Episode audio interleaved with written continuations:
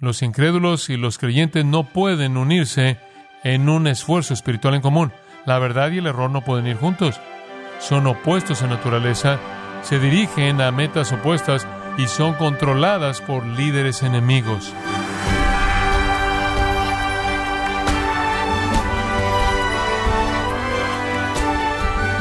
Sea usted bienvenido a este subprograma, gracias a vosotros, con el pastor John MacArthur. Un cristiano es quien como una nueva criatura, que ha nacido de nuevo, ha sido rescatado del dominio de las tinieblas y trasladado al reino de Jesús. El cristiano es llamado a vivir en el mundo, pero no ser parte del mundo. Por esta razón, ¿Qué nos indican las escrituras acerca de las limitaciones que deben existir en las relaciones entre los cristianos y no cristianos? El día de hoy, el pastor John MacArthur, en la voz del pastor Luis Contreras, explorará y al mismo tiempo contestará esta pregunta como parte de la serie La zona peligrosa de las relaciones, en gracia a vosotros. Quiero que abra su Biblia en 2 Corintios capítulo 6. Y no voy a pasar mucho tiempo presentando el mensaje, quiero entrar al principio aquí porque es tan, tan importante. 2 Corintios capítulo 6, versículo 14. Permítame leer el párrafo que sigue al versículo 14. No os unáis en yugo desigual con los incrédulos, porque ¿qué compañerismo tiene la justicia con la injusticia? ¿Y qué comunión la luz con las tinieblas? ¿Y qué concordia Cristo con Belial? Satanás. ¿O qué parte el creyente con el incrédulo? ¿Y qué acuerdo hay entre el templo de Dios y los ídolos? Porque vosotros sois el templo del Dios viviente, como Dios dijo, habitaré y andaré entre ellos, y seré su Dios, y ellos serán mi pueblo. Por lo cual, salid en medio de ellos, y apartaos, dice el Señor, y no toquéis lo inmundo, y yo recibiré, y seré para vosotros por Padre, y vosotros me seréis hijos e hijas, dice el Señor Todopoderoso. Así que, amados, puesto que tenemos tales promesas, limpiémonos de toda contaminación de carne y de espíritu, perfeccionando la santidad en el temor de Dios. Probablemente esta es la porción más conocida de la Escritura que se encuentra en 2 de Corintios. La afirmación que comienza el versículo 14 podría ser una de las porciones citadas con mayor frecuencia de esta epístola maravillosa. Dice, no os unáis en yugo desigual con los incrédulos. Y ese es el principio que es tan elemental, a tal grado una piedra angular en la vida cristiana que necesitamos prestarle nuestra atención con mucho, mucho cuidado. Ahora, Simplemente a partir de una primera lectura es claro en este pasaje que el apóstol Pablo identifica dos mundos que se oponen, dos esferas o reinos o dimensiones de la vida que se oponen. Uno es descrito y caracterizado por la justicia, la luz, Cristo, los creyentes y la presencia de Dios. El otro es caracterizado, descrito como impío, oscuro, satánico, ocupado por los incrédulos y la presencia de los ídolos. Dos sociedades, dos esferas, totalmente diferentes, totalmente incongruentes, completamente incongruentes e incompatibles.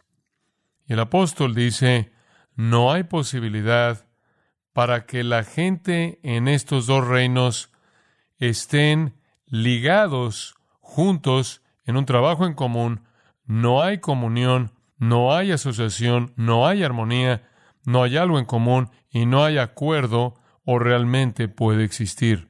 Dice usted, ¿por qué se dirige a esto aquí? Respuesta, porque los corintios estaban esforzándose por vivir en ambos o por lo menos tratar de pasar del uno al otro. Habían venido a Cristo. En el capítulo 5, versículo 17, el apóstol Pablo había afirmado que si alguno está en Cristo, nueva criatura es. Las cosas viejas pasaron, he aquí, todas han sido hechas nuevas. La salvación es llamada vida nueva, y los corintios habían entrado esa vida nueva. Habían venido a lo nuevo y a lo celestial y a lo que da vida y a lo espiritual y a lo verdadero. Habían venido al reino que es caracterizado por justicia, luz, Cristo y la presencia de Dios, y no había posibilidad de tener una relación de intimidad alguna con aquello que era antiguo y terrenal y mortal y material y lleno de mentiras, lo que era impío y oscuro y satánico e idólatra. Habían sido hechos puros y no podían tener más comunión con aquello que era impuro. Ese es el mensaje de Pablo. Y los corintios necesitaban oírlo. ¿Por qué? Porque estaban moviéndose entre dos esferas incompatibles, incongruentes, de un extremo al otro, como los tesalonicenses, de quienes Pablo dice, os habéis vuelto a Dios de los ídolos. Primera Tesalonicenses 1.9, habían hecho eso. Los corintios se habían vuelto a Dios de los ídolos, pero debido a las influencias de la cultura pagana en la que estaban, seguían regresando a la idolatría antigua. Y realmente no había posibilidad de acuerdo alguno, de armonía alguna, de asociación alguna, de comunión alguna con ese reino antiguo. Se estaban permitiendo a sí mismos, debido a la influencia de su cultura, a ser aspirados de regreso a las formas de su idolatría antigua. Y para empeorar las cosas, en medio de ellos habían venido falsos maestros que habían traído un tipo de religión sincretista ecléctica que tomaba el cristianismo, el judaísmo y las formas más populares de idolatría pagana y la habían derretido juntas para formar una herejía falsa y satánica y, y, condenadora que había tenido una gran influencia en la iglesia corintia, a grado que algunos de los corintios incluso se habían vuelto en contra de Pablo a favor de estos apóstoles falsos y maestros mentirosos que habían venido con su doctrina de demonios, su invento satánico, y ahora estaban tratando de unir el cristianismo con estas nuevas cosas y unir a Pablo con estos apóstoles falsos, y eso era una imposibilidad absoluta y total, y más que tan solo ser imposible, era terriblemente dañina, como veremos. Entonces Pablo tiene que dirigirse a este problema en Corinto. Estaba ahí cuando él escribió la primera carta, 1 Corintios a ellos. Estuvo ahí antes de 1 Corintios cuando él escribió su carta inicial, que no aparece en la escritura. Todavía está ahí y ha sido acentuada ahora debido a la llegada de los falsos maestros que han metido otra forma de religión pagana mezclada quizás con judaísmo y de alguna manera el cristianismo para hacerla más apetecible. Y entonces aquí están estos corintios brincando de un lado a otro de Cristo a su religión pagana del pasado, algunas veces de manera ingenua.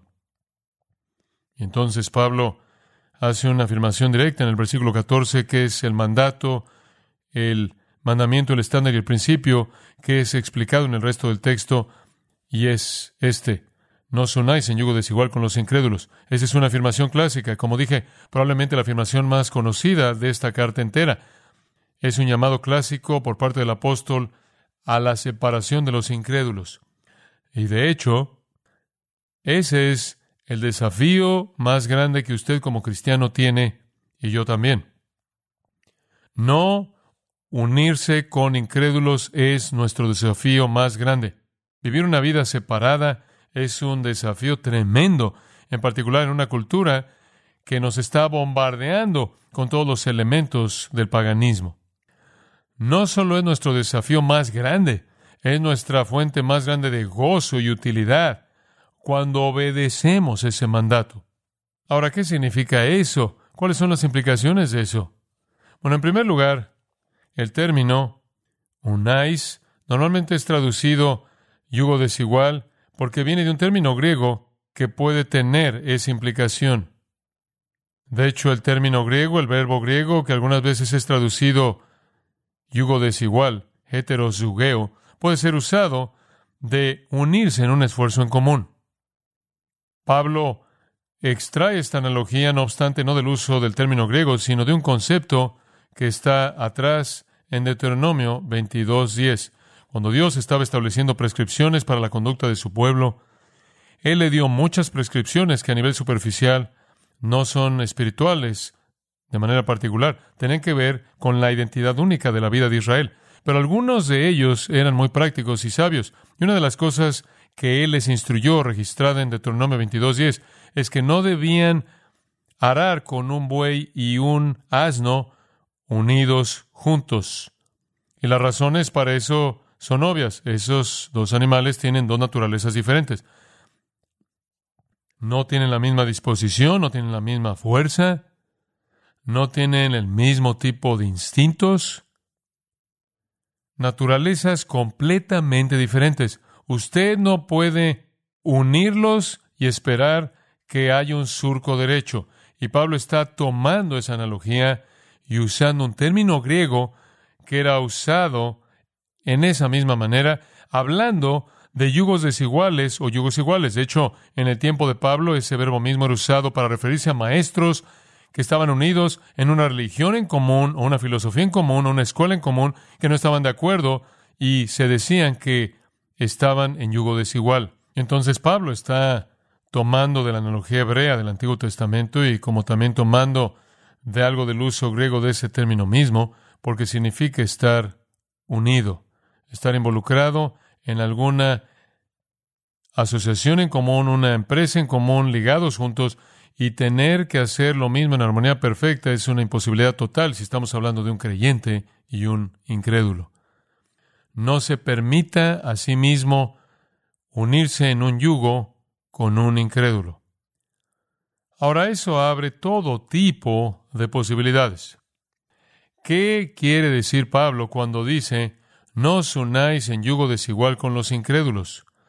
¿Cómo debemos entender eso? Porque las implicaciones de eso tienen todo tipo de importancia para nuestras vidas. Ahora, alguien va a venir y decir, bueno, mira, en el sentido más puro y más verdadero, realmente está llamándote a un estilo de vida de monje. Bueno, eso te está llamando a vivir como esos monjes de siglos atrás, vestirte de alguna ropa sucia y encontrar una cueva y quedarte hasta que mueras. Y tú sabes, simplemente te quedas ahí, te ensucias más y más y lees la escritura y contemplas tu ombligo y no dejas que nadie te influencia. Simplemente te aíslas a ti mismo. Esa realmente era la mala interpretación de esto que está detrás de la mentalidad de monje. Algunos de nosotros, en un ambiente más moderno, podemos decir, bueno, lo que realmente significa es que más vale que te asegures de que compres tu casa de un agente de bienes raíces cristiano y compres tu casa de un vendedor de autos cristiano y asegúrate de que tienes vecinos cristianos y asegúrate de que tus hijos están en una escuela cristiana y asegúrate de que compres tu seguro de un agente cristiano y asegúrate de que encuentres un carnicero cristiano y sigues y sigues y sigues ad infinitum y simplemente no podemos meternos en ningún tipo de situación. Y asegúrate, hombre, no debes estar en un fondo de inversión mutuo, hombre, entonces realmente estás ligado a un incrédulo. Más vale que tengas cuidado quién está metiendo el dinero en tu banco. Digo, y sigue, sigue, sigue. ¿En dónde trazamos esta línea aquí? ¿Qué tan lejos llega? ¿Qué tal acerca de salir en una cita con alguien? ¿Qué acerca del matrimonio? ¿Qué acerca de una asociación? ¿Qué acerca de estar en un equipo? ¿Qué acerca de trabajar juntos con alguien? ¿Qué acerca de estar en recreación juntos con ellos, hay acerca de inversiones mutuas, hay acerca de un negocio en común, hay acerca de una sociedad, hay acerca de una sociedad limitada, hay acerca, hay acerca, ¿en dónde trazamos la línea aquí? ¿De qué estamos hablando? ¿Debemos salirnos del mundo? Bueno, en cierta manera eso es difícil, debido a que la Gran Comisión nos dice que veamos por todo el mundo y prediquemos el Evangelio a toda criatura, ¿verdad? Entonces, no debemos salir del mundo. De hecho, vea lo que Pablo le dijo a los corintios. Ellos entenderían esa afirmación en el contexto de lo que ya les había dicho. Entonces regresemos a 1 Corintios y veamos cómo es que Pablo define lo que él quiere decir con eso. Y él establece algunos parámetros muy claros para que no tengamos que confundirnos. 1 Corintios 9, versículo 20. Ahora Pablo en el versículo 19 realmente lo presenta. Por lo cual, siendo libre de todos, me he hecho siervo de todos para ganar a mayor número. Ahora Pablo está diciendo, miren, estoy libre de todos los hombres en un sentido. He sido impulsado al reino de la luz. No hay estorbos en este mundo, pero yo me he hecho a mí mismo de manera consciente y deliberada un esclavo a todos ellos para efectos evangelísticos. Entonces Pablo no quería salirse del mundo. Él era todo menos un monje, digo, él estaba en medio de todo. Él estaba en medio de toda multitud que había. Él era como Jesús. Él creaba multitudes. Él iba donde estaban los pecadores con el propósito de evangelizarlos. Y él dice, versículo 20, me he hecho a los judíos como judío para ganar a los judíos, a los que están sujetos a la ley, aunque yo no esté sujeto a la ley, como sujeto a la ley, para ganar a los que están sujetos a la ley. Él se volvió un judío y aquellos fariseos que eran estrictos en guardar la ley, él incluso siguió su camino si era necesario para ganarlos. A los que están sin ley, versículo 21, como si yo estuviera sin ley, no estando yo sin ley de Dios, sino bajo la ley de Cristo, para ganar a los que están sin ley. Me he hecho débil a los débiles para ganar a los débiles. A todos me he hecho de todo para que de todos modos salve a algunos. Y esto hago por causa del Evangelio, para hacerme copartícipe de él. Otra manera de decir, para que tenga socios en este asunto, quiero ganar gente para Cristo. Entonces, mire, Pablo no dejó el mundo, él huyó de él, él se metió a la mitad de él con el propósito de llevar a gente al conocimiento de Cristo. Él no está llamando al aislamiento, no hay lugar para el aislamiento de los incrédulos. Si Dios nos quisiera aislado de los incrédulos, Él nos habría salvado, instantáneamente nos habría llevado al cielo. Él no está llamando al aislamiento. De hecho, se nos manda hacer una intersección con los incrédulos todo el tiempo. Ahora sigamos esto y veamos en dónde es donde Pablo realmente establece sus límites. Comencemos al regresar a 1 Corintios capítulo 5. 1 Corintios capítulo 5. Alguien va a decir, bueno, te digo en este momento, voy a limitar mi asociación con gente mundana. Simplemente no me voy a asociar con, con realmente con la escoria. No me voy a asociar con los malos. Simplemente quiero mantenerme alejado de eso. ¿Es ahí donde trazo la línea? Bueno, 1 Corintios 5, 9, os he escrito en mi carta previa a 1 Corintios, él había escrito, ahí es una carta, os he escrito en mi carta no asociarse con los fornicarios. Y alguien va a decir, Ahí está, ahí está la prueba, no me voy a asociar con ellos. Pero versículo 10, no quise decir con todos los fornicarios de este mundo. No estoy hablando de gente inmoral, no regenerada, o avaros, o extorsionadores, o idólatras, porque entonces tendrás que salir del mundo. La implicación sería hacer eso, será que pecaminoso, equivocado, evitar su responsabilidad. No quiero que se vaya en una cueva. Pablo dice, no, no, no estoy hablando de asociarse con gente inmoral en el mundo. Versículo 11, estoy hablando de asociarse con los que se llaman hermanos que son inmorales, avaros, idólatras, calumniadores, borrachos, extorsionadores. No estoy hablando de gente inmoral en el mundo, estoy hablando de gente inmoral en dónde? En la iglesia. Tienes que tratar con esas personas, van a contaminar la comunión son como levadura. Tienes que sacarlos, tienes que entregarlos a Satanás, tienes que enfrentarlos, no comas con ellos. Si son herejes, amonéstalos unas cuantas veces y después despídelos. Versículo 12. Porque ¿qué tengo que hacer con juzgar a los de afuera? No juzgáis a aquellos que están dentro de la iglesia, pero los que están afuera, Dios juzga. Lo que me preocupa, Pablo, es aquellos que están afuera. Pablo dice, van a caer bajo el juicio de Dios y necesito alcanzarlos con el Evangelio. Entonces, lo que signifique no unirse en yugo desigual con los incrédulos, no significa que debemos aislarnos de incrédulos pecaminosos. Entonces tendremos que salir del mundo. Y salir del mundo derrotaría el propósito mismo por el cual Dios nos ha dejado en el mundo, y eso es ir al mundo y predicar el Evangelio a toda criatura. ¿Y cuál era el nivel más elevado de acusación jamás presentado en contra de Jesús por parte de la religión organizada. Decían, él es amigo de qué? De pecadores. Él está con borrachos y prostitutas y etcétera, etcétera. Seguro, esa es la razón por la que él vino. Él no vino por los justos, sino él vino por pecadores. Entonces, lo que signifique no unirse en yugo desigual con los incrédulos, no significa que debemos cortar toda asociación de ellos. De otra manera, tendremos que salir del mundo y eso sería desafiar el propósito mismo por el cual el Señor nos salvó y nos dejó, y eso es ir al mundo.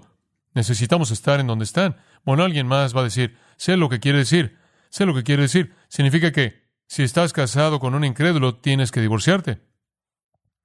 Tienes que deshacerte de ellos. Porque digo, si no puedes tener ningún tipo de comunión al nivel más íntimo, ¿cómo la luz puede tener comunión con las tinieblas? Digo, ¿cómo vas a tener un matrimonio? Entonces, deshazte de ese cónyuge no salvo, encuéntrate a un hombre cristiano agradable, una mujer cristiana agradable. ¿Es eso lo que quiere decir? Pase a 1 Corintios 7. 1 Corintios 7, versículo 12. Pablo dice al resto, yo digo, no el Señor, por favor entienda lo que eso significa.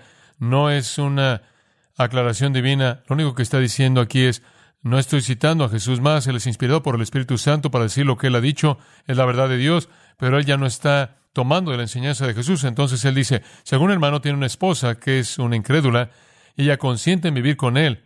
No, ahí está la palabra técnica para divorcio. Si tienes una esposa no salva y ella quiere quedarse casada contigo, entonces se debe quedar. Dios aborrece el divorcio de cualquier tipo. Y lo mismo es verdad en el versículo 13, una mujer que tiene un marido incrédulo y él consiente en vivir con ella, que no lo despida. Porque podría haber sido una implicación natural del Evangelio y todas las cosas siendo nuevas y entrar al reino y a la luz de las tinieblas y tener un nuevo amo, esto es Cristo, y darse cuenta de que usted ya no puede tener el mismo tipo de relación íntima que hace que la vida sea rica y significativa y hace el matrimonio lo que Dios diseñó que fuera, porque usted ahora está casado con una persona no salva y usted está viviendo de manera absoluta en dos mundos totalmente diferentes en el nivel más profundo de su ser. Y entonces lo correcto sería deshacerse de esa persona y encontrar un cristiano para que realmente disfrute de la vida. Y la Biblia dice, no, absolutamente no. Entonces, ¿qué significa? No significa deshazte de tu cónyuge incrédulo, no significa aíslate de todas las cosas malas en tu sociedad. ¿Qué significa? ¿En dónde deben trazarse los límites? Tomemos otro texto, 1 Corintios capítulo 8. Y de nuevo recuerde, ahora los corintios habrán tenido esta carta y habrán tenido un entendimiento de esta carta para crear un contexto para entender la afirmación de Pablo en 2 Corintios 6:14. En 1 Corintios capítulo 8, Pablo está hablando de algunos límites aquí. Ahora, permítame tan solo seguir esto. Dice usted, bueno, mira, Debemos ir al mundo y debemos alcanzar a los incrédulos. Muy bien, voy, estoy dispuesto a hacer eso. Y usted sabe, todos esos incrédulos están reunidos todo el tiempo en los festivales paganos. Usted sabe, la vida en el mundo antiguo giraba, particularmente en Corinto, en torno al paganismo de la época, en torno a la adoración del dios Esculapio y todo el resto de las cosas que iban con eso. Y todas estas cosas paganas se llevaban a cabo, ceremonias y festivales. Toda la vida rodeaba esa idolatría. Y si quería ir a donde los incrédulos estaban, usted iba ahí y ese era un gran lugar para encontrar a muchas personas paganas. Todos se reunían ahí, y entonces quizás algunos de los creyentes iban ahí. Y usted tiene una libertad absoluta y completa, no mitigada para ir ahí, decir, mira, soy libre en Cristo, voy a ir, y en cierta manera voy a ver, en mi corazón y alma no voy a participar, voy a hacer esas cosas que no tienen consecuencia moralmente, pero me va a mantener ahí, en cierta manera voy a mantener ahí la conexión, y eso va a estar bien y voy a poder alcanzar a estas personas. Tiene un pequeño problema aquí en el versículo 10. Si alguien te ve que tiene conocimiento, ¿qué significa eso? Creo que es conocimiento, Salvador, alguien que es un creyente. Y te ve comiendo en el templo de un ídolo. ¿Acaso su conciencia, si es débil, no se va a ver fortalecida comer cosas sacrificadas a los ídolos? Y aquí hay un cristiano nuevo, un cristiano bebé, que es llamado el hermano más débil, también en Romanos 14 y 15 mismo tipo de discusión. Y él ve a este cristiano fuerte y el cristiano fuerte está ahí en el festival de Baco. Y él está ahí, las cosas sexuales están pasando ahí, las prostitutas del templo están haciendo lo que hacen, la embraguez está ahí, la fiesta y entregándose a todo esto y disfrutando de este tiempo desenfrenado y él va ahí supuestamente para dar testimonio y él se siente y él come la comida, digo, él simplemente come la comida. La comida está ahí, es parte del asunto ahí y él come y un ídolo no es nada. 1 Corintios 8, al principio del capítulo, ¿qué es un ídolo? Un ídolo no es nada. Algo ofrecido a un ídolo no es nada, no significa nada. No tiene sentido porque el ídolo no es nada, entonces él simplemente come la comida. Pero hay un cristiano que es un cristiano nuevo, débil. Él acaba de ser salvado de la idolatría, él ve a su hermano maduro haciendo esto, él dice, hombre, tengo libertad de ir ahí. ¡Wow! Tengo libertad de comer todas esas cosas. Hombre, esto es maravilloso. El baile es demasiado débil, él es aspirado de regreso a su paganismo antiguo. Él no tiene la fortaleza espiritual para enfrentar esa libertad. Lo que ha pasado es que el hermano más fuerte ha usado su libertad para hacer que el hermano más débil tropiece, ¿verdad? Entonces tiene que guardar su vida. Él puede ir al mundo y él puede alcanzar al mundo, pero él tiene que todo el tiempo estar muy, muy consciente de que alguien puede estar viéndolo y viéndolo, legitimizando cualquier tipo de conducta que él está llevando. Y al ver que esa conducta está bien para él, lo hunde en ese mismo tipo de conducta sin la fortaleza espiritual para enfrentar lo que viene y todo lo que conlleva. Poco después, él es aspirado de regreso allá al vórtice, de regreso al huracán. Y aquí está este hermano más fuerte, bien intencionado, queriendo ganar a un idólatra a Cristo, y al hacerlo, Él ha cruzado la línea y ha hecho que su hermano tropiece, el hermano que es más débil. Y él dice, él se vuelve fortalecido en el versículo 10 a comer cosas sacrificadas a los ídolos, porque él debe hacerlo, pero tú mediante tu conocimiento, el que es débil es arruinado, el hermano por cuya causa Cristo murió y de esta manera al pecar en contra del hermano y herir su conciencia cuando es débil, pecas contra Cristo. En el versículo 13, no hagas nada que cause que tu hermano tropiece. Ahora aquí tenemos algunos límites, entonces vamos a alcanzar al mundo, pero hay algunos límites. Y el primer límite que vemos en este texto en particular es el límite de lo que podría ser una libertad expresada que causaría a un hermano más débil que tropiece. Entonces tenemos que guardar la conducta. Sí queremos alcanzar al mundo, sí queremos tocar al mundo, sí queremos llevarlos a Cristo, pero tenemos que quedarnos cortos de una identificación completa con ese estilo de vida que causaría a un cristiano más débil pensando que él tiene libertad de hacer eso entrar en eso y hundirse en algún tipo de desastre espiritual.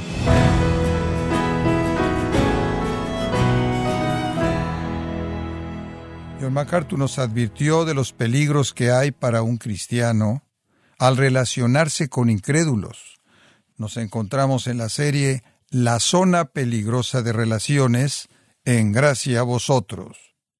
Estimado oyente, quiero recomendarle el libro Cómo sobrevivir en un mundo de incrédulos, en donde John MacArthur explora las profundidades de las últimas palabras de aliento que el Señor Jesús dijo a sus discípulos para ayudar a la Iglesia en su entendimiento de cómo debe comportarse en medio de un mundo caído.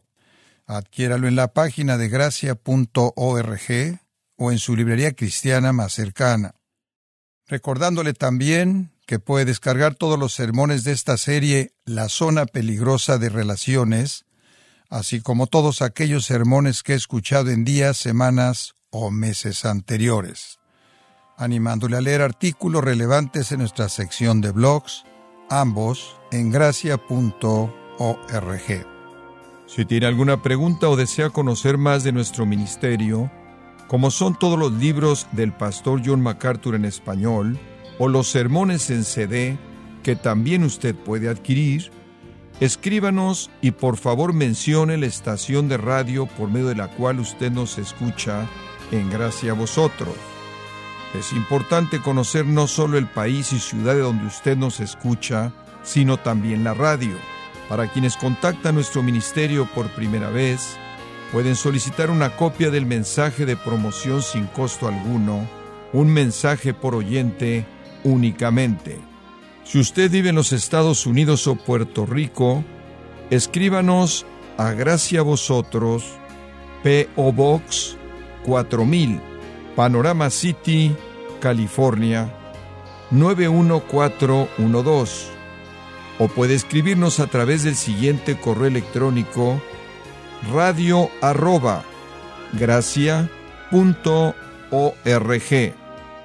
Queremos agradecerle su tiempo y sintonía en nombre de John MacArthur y del personal de este organismo, e invitarle para que nos acompañe en la próxima edición y así juntos continuar desatando la verdad de Dios un versículo a la vez, en gracia a vosotros.